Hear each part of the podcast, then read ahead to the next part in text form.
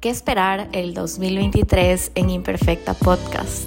Estoy cansada de no ser auténtica. Siento que soy auténtica, pero siempre llega esta voz de quién debo ser, qué debo decir, qué decir, qué no decir. Estoy fucking cansada. El 2022 me sacudió bien cabrón y este 2023 simplemente quiero ser yo. Quiero divertirme, quiero llorar, quiero bailar, quiero correr, quiero viajar y quiero contarte todo lo que pasa en este año. Este es un año de Imperfecta Podcast y hemos logrado un montón de cosas increíbles.